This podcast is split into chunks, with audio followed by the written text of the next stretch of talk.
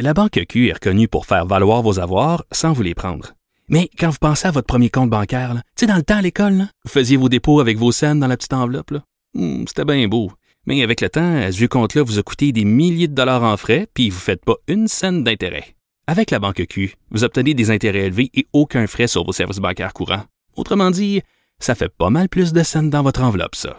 Banque Q. Faites valoir vos avoirs. Visitez banqueq.ca pour en savoir plus.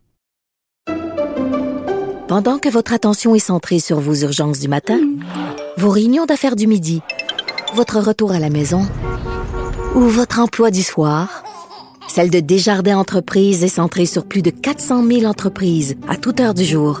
Grâce à notre connaissance des secteurs d'activité et à notre accompagnement spécialisé, nous aidons les entrepreneurs à relever chaque défi pour qu'ils puissent rester centrés sur ce qui compte, le développement de leur entreprise.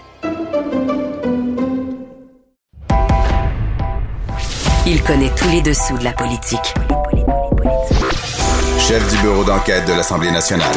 Antoine Robitaille. Là-haut sur la colline. Là-haut sur la colline. Cube Radio. Bon lundi à tous. Aujourd'hui à l'émission, c'est lundi, jour de chronique constitutionnelle et le prof Taillon s'amuse à décortiquer la loi qui prohibe les manifestations à 50 mètres des hôpitaux, écoles et autres institutions publiques. Ensuite, dans un retour sur le résultat de l'élection fédérale de la semaine dernière, il tente de mesurer les effets de la prise de position de François Legault sur les relations Québec-Ottawa. Mais d'abord, mais d'abord, c'est l'heure de notre rencontre quotidienne. Cube Radio. Les rencontres de l'heure. Rémi Nadeau et Antoine Robitaille. La rencontre Nadeau-Robitaille. Et bonjour, Rémi Nadeau, Bonjour Antoine. Chef du bureau parlementaire à l'Assemblée nationale pour le journal et le journal. Alors, euh, Dubé et les infirmières, là, évidemment, je parle du ministre de la Santé et euh, son grand plan pour ramener 4000 infirmières dans le système, ça va pas très bien. Non, c'est mal parti. Et euh, je te dirais que franchement, moi, j'ai été un peu surpris. Ben, il fallait s'attendre à à des réactions mitigées. Mais euh, écoute, ça a été presque euh, entièrement négatif. Moi, ce que j'ai entendu euh, vendredi, donc le lendemain du dévoilement du plan, euh, du côté des infirmières qui ont été interrogées, euh, comme, on, comme le, le veut le terme galvaudé là, sur le terrain, c'est-à-dire euh, il y a des journalistes qui sont allés rencontrer des infirmières pour leur poser des questions et, et des ex-infirmières. Et, il me semble que le, le, le son cloche, c'était presque unanime. C'était euh, des primes, c'est bien beau, mais c'est pas euh, c'est pas ça qui va améliorer mes conditions de travail. Alors que je suis au bout du rouleau, on est épuisé, on, veut une, garantie euh, de cesser de faire des, euh, des 16 heures imposées. Et, euh, et donc le, le le baume, si tu veux, de la prime euh, proposée par Christian Dubé, qui propose une prime qui, qui va de 12 à 18 000 dollars dans certains cas, on dirait que ça n'a pas eu comme le- l'effet de motivation là, escompté.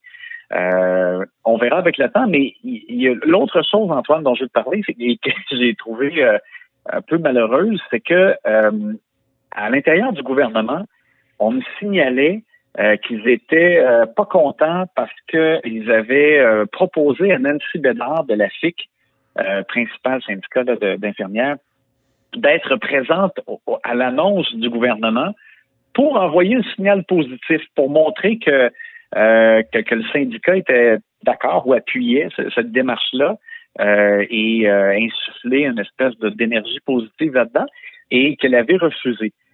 Et de l'autre côté, moi, je vais aller vérifier avec la FIC. Et à la FIC, on me dit pas du tout, c'est pas vrai. Il niait d'avoir été invité. Et au contraire, il déplorait même le fait que on leur a, pr- on leur a présenté, dans le fond, le, le- le plan de M. Dubé juste une heure avant euh, le début de la conférence de presse euh, de jeudi dernier. Oh, on est dans un cas qui dit vrai. Ouais, ben là, donc, ça, c'est, pas bon, évidemment. Là. On, on voit qu'il y, a, qu'il y a de la tension, euh, même en coulisses, et que les deux parties sont pas capables, visiblement, euh, d'être à la même table et de lancer le même signal. Donc, ça aussi, je trouve que c'est, c'est malheureusement, c'est, dommage.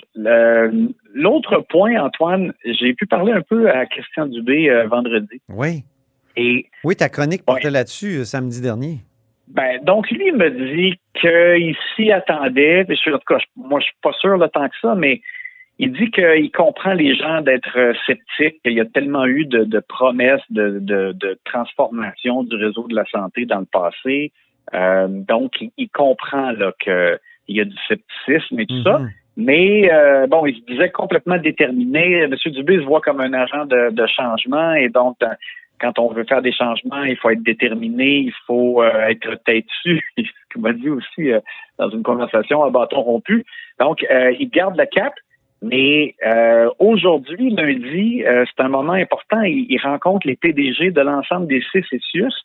Et ce qu'il m'a dit, c'est qu'il allait exiger que chacun fixe une date à partir de laquelle les PDG vont s'engager à ce que dans les établissements de santé, on offre les bons corps de travail euh, aux employés du secteur public d'abord et ensuite aux agences privées et non le contraire parce que là, euh, on, est rendu là, que des, des, des, quarts de travail de jour euh, sont fournis là, par des, employés des agences privées. Puis ça, ça évidemment, ça parce que c'est pas ça qui aide à offrir des conditions plus stables dans le public. Là. Ça, c'est une amélioration des conditions de travail. Quand les infirmières disent c'est beau la prime, mais nos conditions de travail, ça, il me semble que c'en est une amélioration. Ben oui, sauf qu'il il faut voir parce que justement, il y a des infirmières qui vendredi dernier euh, disaient comment ça se fait. On n'a même pas une date à partir de laquelle on n'aura plus de, de, temps supplémentaire obligatoire. Mais là, tu sais, M. Dubé disait, je peux pas annoncer une date et euh, comme on reprochait dans le passé d'ailleurs à Daniel Mécan euh, dans la gestion de COVID, elle annonçait des choses en disant oui, oui, à partir de maintenant, vous allez voir, ça va changer. Puis finalement, les, les PDG de, de CIS ou CIUS disaient ben non, on n'est pas capable de livrer ce qu'elle a dit. Bon, alors lui, il a dit je voulais pas imposer une, date moi-même en sachant pas si c'était réaliste. Donc c'est pour ça qu'il dit qu'il rencontre aujourd'hui euh, les PDG et que eux, euh, dépendamment de la, réalité de, dans leur secteur, euh, ils vont ils vont établir comme un échéancier. Pour offrir des meilleurs quarts de travail. Mais encore là, ça, ça ne veut pas nécessairement dire non plus l'arrêt du temps supplémentaire obligatoire. M. Dubé disait, c'est sûr aussi que ça va prendre du temps, c'est pas en quelques semaines. Les, infirmières qui souhaitent euh, faire revenir au bercail, par exemple, des retraités, c'est pas en deux, trois semaines qu'elles vont voir la différence. Il va falloir qu'ils en rentrent pas mal pour que là, euh, l'effet cumulatif se fasse sentir et qu'il y ait moins de, de, temps supplémentaire obligatoire. Donc, ça va prendre quand même des mois.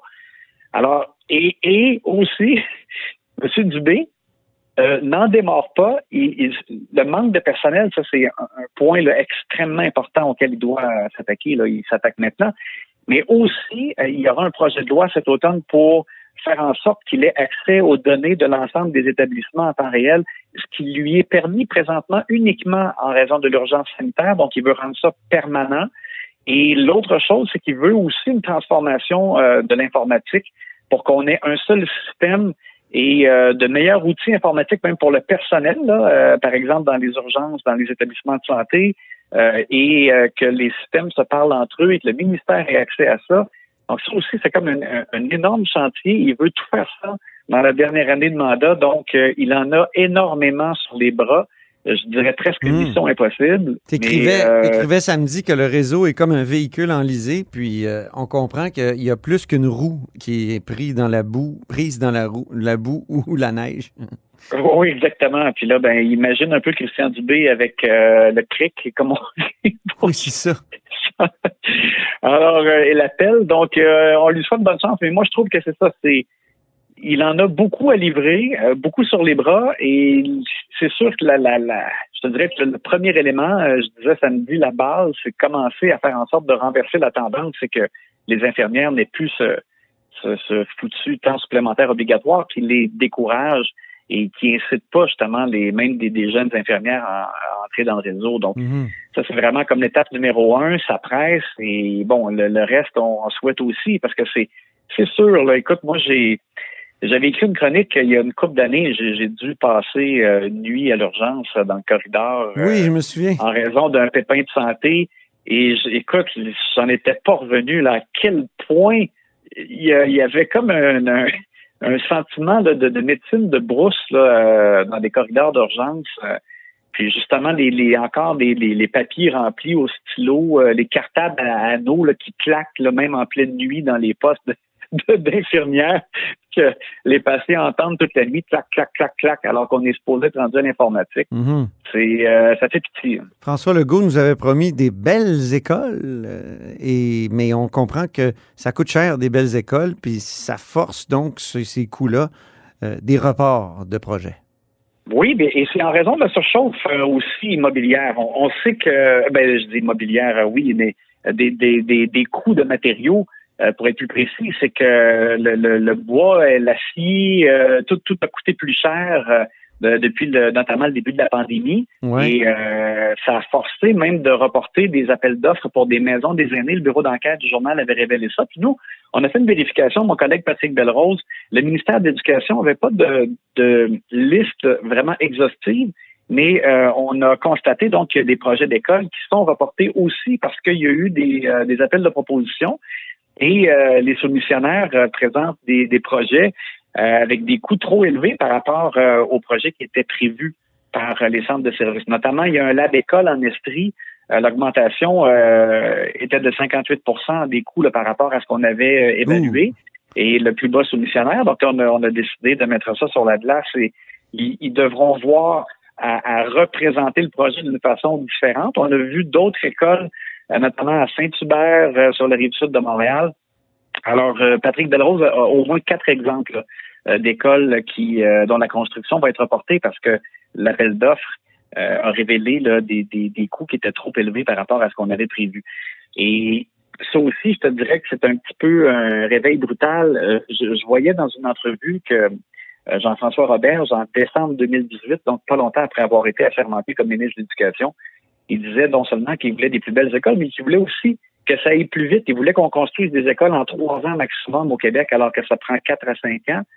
Mais là, on est mal parti parce que la, la, surchauffe euh, des coûts fait en sorte que même on retarde euh, des projets. Donc, euh, j'imagine que ça ne lui fait pas plaisir. J'ai hâte de voir qu'est-ce qu'il va dire là-dessus cette semaine. C'est sûr que ce sera un sujet pour lui. Là, il devra un peu répondre là-dessus et voir euh, quelle est l'ampleur, je te dirais, des, dommages par rapport aux prévisions qu'ils avaient, parce que j'ai l'impression que ça va affecter euh, euh, le nombre d'écoles et de belles écoles là, qui voulaient inaugurer avant la fin du mandat à la baisse, malheureusement. En terminant, Rémi, on comprend que Québec solidaire a entrepris une vaste repopulation du Québec. Ils ont des enfants les uns après les autres. Puis là, c'est Gabriel Nadeau-Dubois qui a annoncé en fin de semaine qu'il devenait papa. Oui, alors imagine, la grosse année euh, devient chef parlementaire de Québec solidaire et euh, en plus, ben, va devenir papa. C'est une euh, magnifique nouvelle et il a partagé même sur les réseaux sociaux euh, aujourd'hui euh, une photo de lui. Il dit qu'il a tellement eu de, de- de commentaires positifs il a même reçu un cadeau comme un, une petite pièce de vêtement pour bébé euh, qu'il exhibait sur Twitter. Et euh, fait noter, euh, lui, euh, lui-même portait un t-shirt des Expos de Montréal, ce que je, je salue. c'est une, c'est une de, de belles couleurs affichées pour M. Nadeau-Dubois. Et ça fait donc, après Sol Zanetti, euh, qui avait eu euh, un enfant l'année dernière, Catherine Dorion, ben, un autre donc de Québec solidaire, effectivement, tu disais. Euh, Émilie Lessard-Terrien aussi. Oui, Émilie, tu as raison. Écoute, ça fait que vraiment. Non, non, je te dis, il repeuple le Québec. Exact. ça va Mais faire en de tout cas- nombreux solidaires. Ça change son image, Gabriel Nadeau-Dubois, de jeune révolutionnaire, euh, un peu euh, tête brûlée, à chef de parti d'une gauche qui veut de plus en plus être une gauche de gouvernement. Et là, euh, écoute, euh, futur papa, c'est quelque chose. C'est un, un changement d'image, une évolution Voilà, importante. Et, et une grosse année, Ouais. Effectivement, là, que pour lui, euh, c'est une transformation euh, assez complète. Merci beaucoup, Rémi, et je te souhaite une belle semaine et on se reparle tous les jours cette semaine, je tiens à le dire, aux nombreux auditeurs de La Haut sur la Colline. À demain!